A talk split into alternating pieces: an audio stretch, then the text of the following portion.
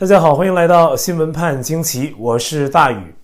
那么四月十三号，上海一名孕妇啊在微博上发文求救，短短几个小时内呢就引来了五千条的留言，三点五万次的转发。那原因是呢，她由于检测结果呈阳性啊，竟被隔离在私家车中不让下车，已经六天了，车里的食物都没有了啊，天气呢也是越来越糟。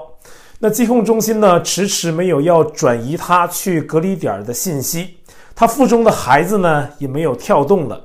在自己精神即将崩溃之际啊，他出于母亲的天性，不能等着啊自己腹中的孩子生命就这样结束，对吧？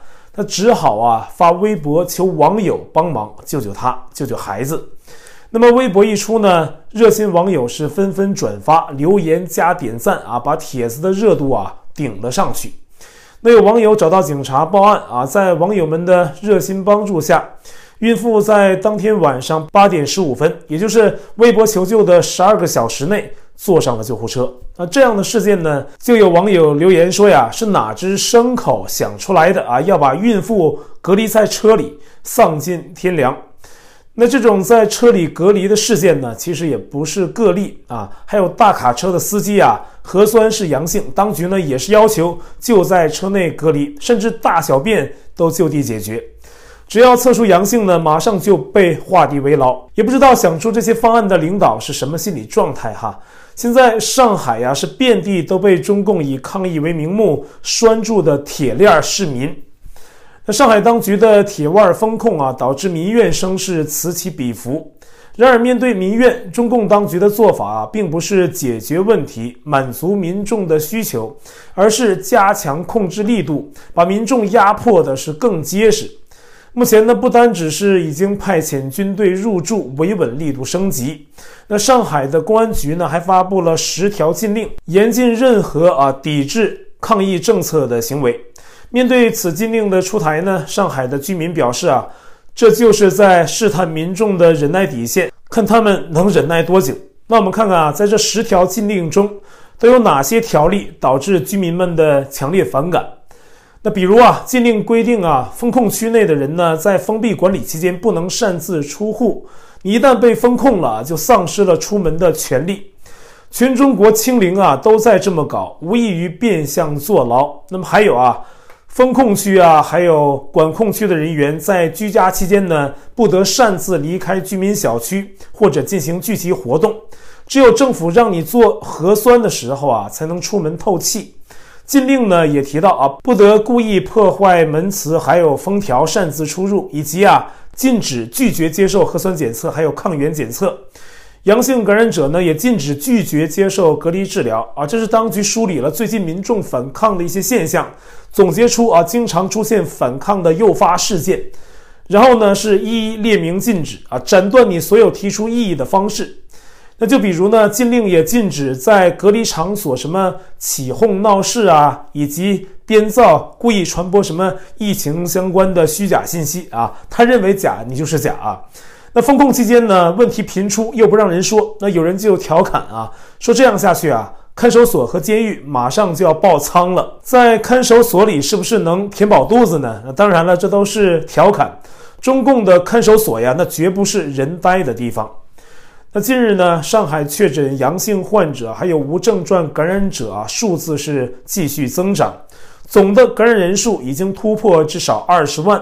方舱医院人满为患，那由于方舱无法再接纳更多的患者，十四号啊，上海开始调整政策，不再把感染者往方舱送，开始贯彻居家隔离。有网友说呀，这是在抄香港的作业。还有浦东的居民说，兜兜转转一大圈，又回到上海最早想采用的那套政策。但是呢，这种居家隔离啊，可不是你想象的那样。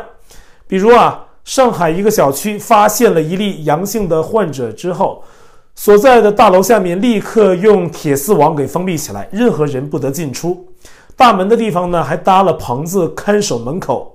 以前呢是立刻把阳性患者呢转移到了方舱，现在呢是直接画地为牢啊，你就就地待着去吧啊！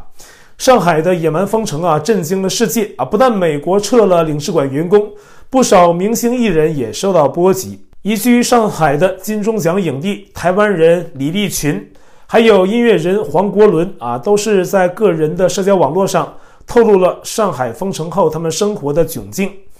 李立群呢，晒出自己一天只吃一个没有肉的肉夹馍啊，其实就是馍馍啊。还有家里的小孩呢，已经是饿肚子。黄国伦呢是分享了自己一日一餐啊，已经瘦了十三公斤等等，这引发了外界的一些关注。那么十三号，中共国台办召开的记者会上也被问及了这事儿，说有台湾艺人呢已经是一天只吃一顿饭了。那么国台办的发言人马晓光说啊，他们有派专人电话询问。说李立群等人的基本生活保障没有问题啊，这种马后炮啊，大家都见多了。而且呢，有网友说，国台办直接打电话给李立群，那除了做点回应、摆摆样子，那最重要的是去封口，要李立群就此闭嘴。而上海疫情未有明显的缓解，却已经有政府防疫部门的官员迫于压力自尽。上海虹口区的卫健委中心主任钱文雄四月十二号下午在办公室自缢身亡，消息已经得到了确认。不过呢，对于钱文雄为何自尽啊，则没有确切的说法。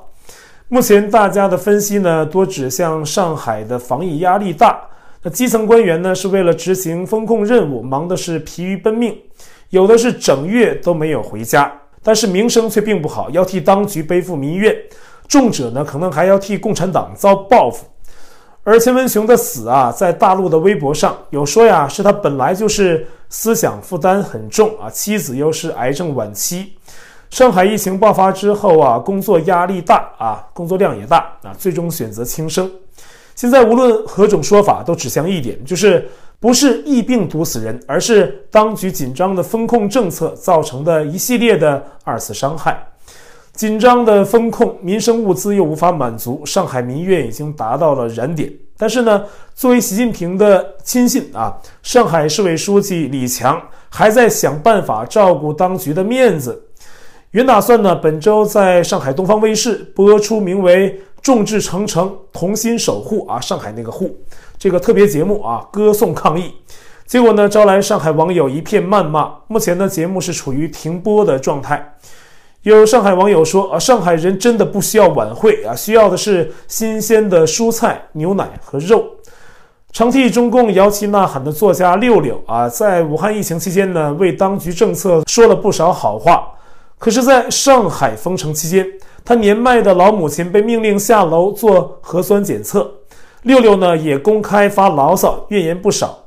而在封控前力赞政府啊实施严苛政策的经济学家郎咸平曾经说过：“上海呀，一人一管啊，全民核酸，这就是伟大的中国力量。”然而呢，在封控两周之后，他被现实打脸。他九十八岁的老母亲呢，有肾脏的疾病，本来打一针就管用，由于呢没有核酸不能就医，在急诊室等待核酸结果，延误了四个小时。期间呢，是不幸的离世了。他痛心发帖子说：“悲剧呢，本来是可以避免的啊！明确的把原因归结于风控。那么，清零政策已经成了中共当局维护脸面的必需品，甚至习近平呢会把这当成其政绩的重要部分。但是呢，现实情况是，今日封五城，明日封十城，得一息安寝，岂是四境而病毒又至矣？”当局依旧是麻木的在进行封城严控。按照法广的一篇文章的说法，这换来的呀是企业倒闭、生产停滞、民众失业、房屋断供。那当然了，还有物资物流的中断。当局在加速冲向地狱的路上啊，真的是焊死了油门。放眼世界啊，几乎没有什么国家还在这样封控啊，之前也没有啊，没有像中共这样密不透风的死守。而目前呢，全球的经济活动啊，正渐渐地转向正常化。西方媒体的报端疫病信息呢，早已不是头条，而是像马斯克收购推特这样的市场消息。马斯克在十四号提出要以每股五十四点二美元的价格收购总价值为四百三十亿美元的推特。他说呢，是看到了推特具有很大的潜力，还要继续挖掘这个潜力。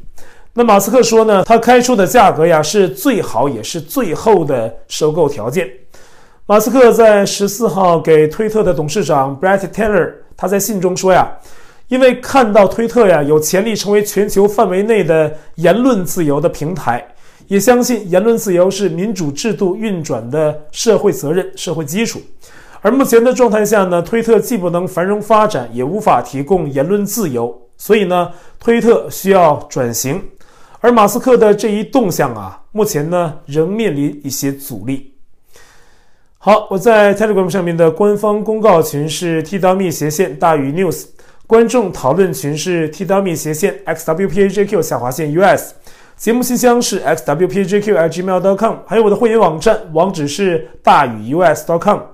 也欢迎您订阅本频道，并点击小铃铛获得节目发布的通知。那感谢您的收看，我们下期节目再会了。